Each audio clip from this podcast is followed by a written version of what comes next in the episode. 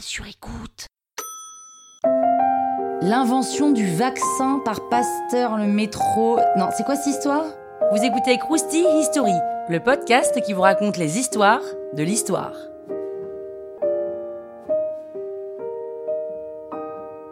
L'invention du vaccin, ça devrait vous dire quelque chose quand même. Et en plus, c'est d'actualité. Enfin, pas l'invention elle-même, hein, mais le vaccin. Enfin, ça dépend de quel vaccin on parle. Bref, c'est vrai qu'on pense que le vaccin, c'est assez récent. Mais l'idée remonte à bien plus loin. Alors, je peux même pas vous dire quand exactement, tellement c'est loin, et puis j'ai une relation au temps un peu particulière. Mais on voyait déjà qu'une personne qui était malade survivait lors des épidémies suivantes de cette même maladie. Donc, en Afrique et en Asie, on pratiquait des méthodes d'inoculation. Alors, c'est un terme qui fait flipper, hein, je vous vois venir, mais c'est juste le terme générique pour dire mise en contact avec une maladie. Donc, la première tentative a été avec la petite vérole.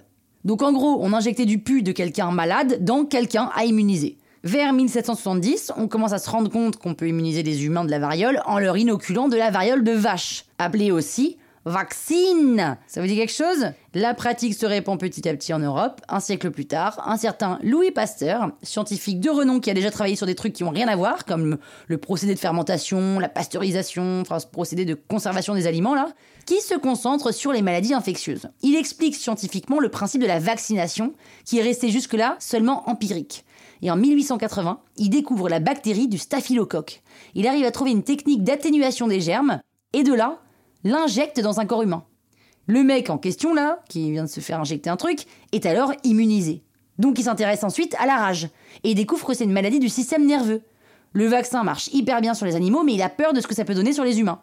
Et en 1885, un Alsacien mordu par un chien enragé, genre littéralement enragé, tape à sa porte pour avoir de l'aide.